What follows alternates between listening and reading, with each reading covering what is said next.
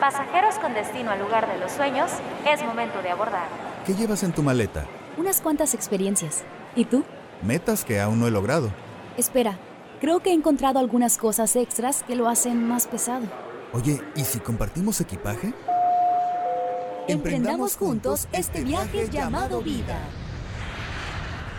Hola, hola amigos, bienvenidos a este segundo episodio, segunda parada de este viaje que emprendemos, esta nueva aventura. Muchas gracias por estar escuchando este tu podcast de motivación personal. Soy Mixel Montoya y la verdad me siento muy agradecida y emocionada por el impacto que ha tenido este proyecto. No pensé que se fuera a recibir de esta manera tan positiva, tan buena, teniendo tanto el apoyo de ustedes. En verdad, muchas gracias por compartirlo, gracias por darte el tiempo de escucharlo y gracias por tomar la decisión de estar otra vez aquí, escuchando esa plática que tenemos para ser mejores personas, para conocer nuestras experiencias y hacer que este viaje sea un poco más ligero. Hoy traigo para ti un tema que me emociona demasiado, que ha sido para mí una parte enorme de mi crecimiento personal y un parteaguas en dejar de ser la misma persona. Es el tema lo que nadie te dice de dejar hogar. Hay muchos que soñamos con que llegue ese día, ese día tan esperado de por fin ser independientes, de no tener que depender de nuestros padres, poder tener el dinero suficiente para tener nuestro espacio, nuestro lugarcito, tomar nuestras propias decisiones sin necesidad de pedir un permiso y sentir que tú todo lo puedes. ¿Cuántos de nosotros hemos pasado por este pensamiento? La verdad yo creo que más de alguno que está escuchando esto lo ha pensado o ya ha tenido esta oportunidad de emprender este viaje a vivir como una persona independiente. Pero bueno, creo que hay muchísimas cosas que nadie te dice de dejar tu hogar, cosas buenas y áreas de oportunidad. Y no quiero usar este término de cosas o experiencias malas porque en realidad no lo son, son oportunidades de crecimiento y de ellas también aprendemos y a veces hasta más. Ya sea que decidas irte con unos amigos o irte a vivir completamente solo, irse del hogar es completamente todo un reto. Vicente García, profesor de la Escuela de Psicología de la UCA, afirma que si este cambio es llevado a cabo con responsabilidad, también puede afectar positivamente al desarrollo personal. Esta es una oportunidad para que la persona explore nuevas experiencias y a partir de esto tenga una postura más propia frente a la vida, para que así vaya también consolidando su identidad. Se me hace muy importante lo que Vicente García nos comenta dentro de este tema y es muy cierto. Hoy quiero compartir contigo diferentes puntos que yo he vivido dentro de esta experiencia que me han llevado a consolidar esta identidad, esta persona que ahora soy. Lo primero que enfrentamos pudiera ser llegar a un lugar desconocido o tomar esa decisión a dónde me voy a ir. ¿Voy a vivir dentro de la misma ciudad o quiero experimentar en un lugar totalmente nuevo? Yo decidí dejar Guamuchil, dejar eh, mi hogar para venirme a Culiacán, Sinaloa y no conocía ni siquiera las rutas de los camiones, tenía miedo a perderme, no animarme a preguntar las direcciones, confundirme de algún camión, llegar tarde o muy temprano a un lugar por todo este tema de las distancias. Esto la verdad nos va a ayudar a madurar mucho. A mí me daba vergüenza hacer la parada en el camión, cosas tan pequeñas como esto que te comento. Para mí era un conflicto total, pero también fue darme cuenta que, que podía hacerlo, que si había tomado la decisión de ser independiente iba a implicar cosas totalmente nuevas. Otro punto importante es el tema de las finanzas y yo creo que casi nadie se enfoca en este punto, pero tarde que temprano vas a tocar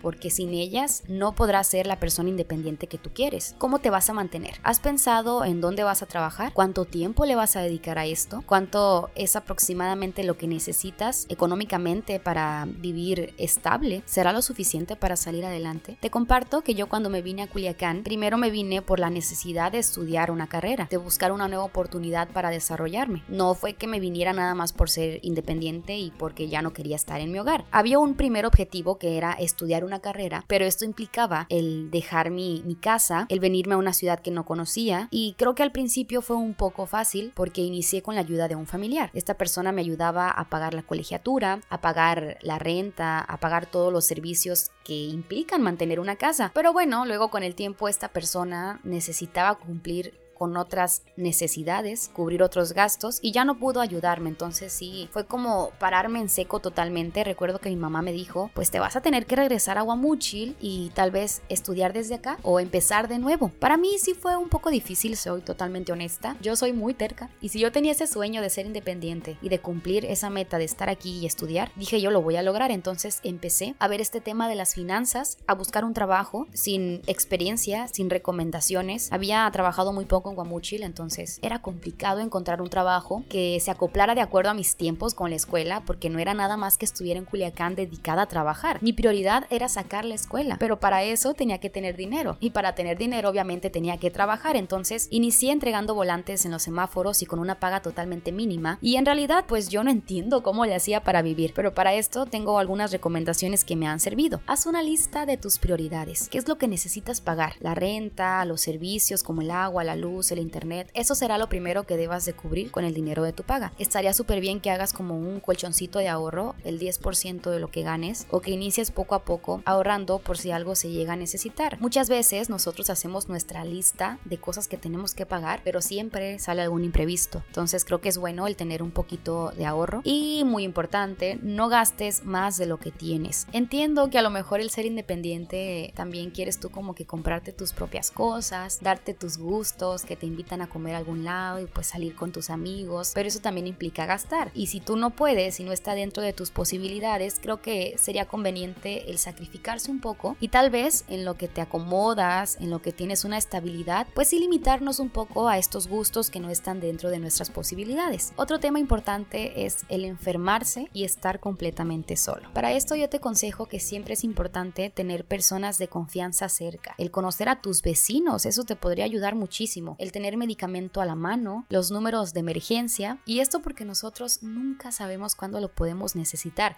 Una vez me pasó que estaba enferma en temperatura, me sentía muy mal, estaba temblando y no tenía nadie cerca, ninguna de mis roomies estaba aquí en Culiacán y era mucho más mi miedo de que algo me pasara y que nadie se diera cuenta. Recuerdo que era la madrugada, no tenía ningún medicamento a la mano, no conocía a mis vecinos, pues todos mis amigos estaban dormidos, yo no me animaba a hablarles, entonces creo que en esa situación sí es importante el tener números de emergencia a la mano, el avisar a tu familia, el tener un botiquín de primeros auxilios, el tener medicamento a la mano, porque enfermarse y estar solo no está nada bonito, la verdad, pero creo que lo podemos prevenir cuidando estos detalles. Otro punto que casi nadie toca, pero es real, te puede pasar, es que ya no tienes el mismo tiempo que antes. Ya no eres la misma persona con los mismos pensamientos ni tus mismas prioridades. Y esto es algo que no todos van a entender. Yo perdí muchas amistades por este tema porque ya no tenía ese tiempo de desvelarme para salir de fiesta, ya no podía estar en Guamúchil en los cumpleaños de mis amigos, mi tiempo se dividía entre escuela y trabajo y no por eso quiere decir que nosotros ya no queremos a nuestros amigos, que no pensamos en ellos. En realidad creo que ahora tu enfoque es otro y no porque ellos no sean importantes y creo que si son tus verdaderos amigos lo van a entender. Otra cosa que quiero compartirte es que te haces más responsable y llega un punto en el que si no lo hago yo, nadie más lo va a hacer. Hace poco vi una frase de Rorro Chávez, que es una persona que a mí me motiva demasiado, eh, compartió en sus redes sociales y decía, nadie va a cumplir tus sueños por ti. Y es totalmente cierto. Uno se acostumbra a llegar a casa y que el caldito de mamá esté servido o que la ropa esté limpia u otras cosas que nuestras mamás siempre han hecho por nosotros y lo vemos muy normal. Creemos que siempre va a ser así, pero oh sorpresa amigos míos, déjame decirte que esto no es cierto. Si has tomado la decisión de ser independiente, las cosas no se van a hacer por arte de magia. Si tú no mueves un dedo, si tú no tomas acción, tu casa no va a estar limpia, tu ropa se va a amontonar,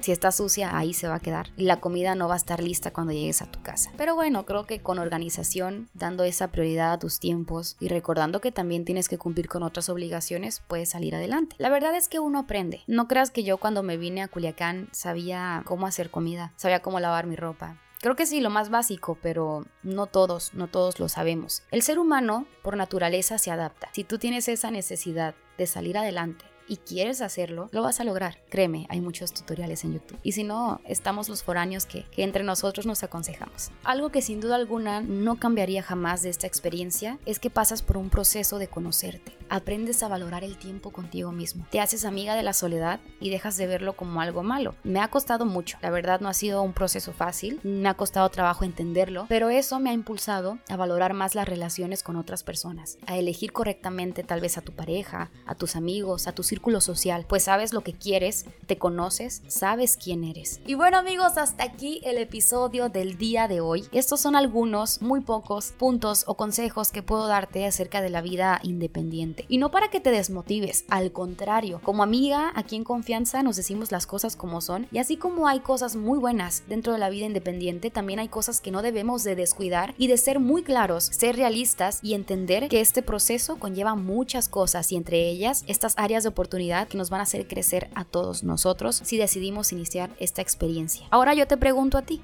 ¿ya iniciaste este viaje hacia la vida independiente? Cuéntame cómo ha sido tu proceso. Sígueme en redes sociales como Mixel MC y si crees que este equipaje puede ser compartido con alguien más, no dudes en pasarle este episodio. Recordemos que juntos podemos hacer que esta maleta pese menos. Que tengas excelente tarde, noche, día, mañana, lo que sea que estés viviendo. Disfrútalo mucho.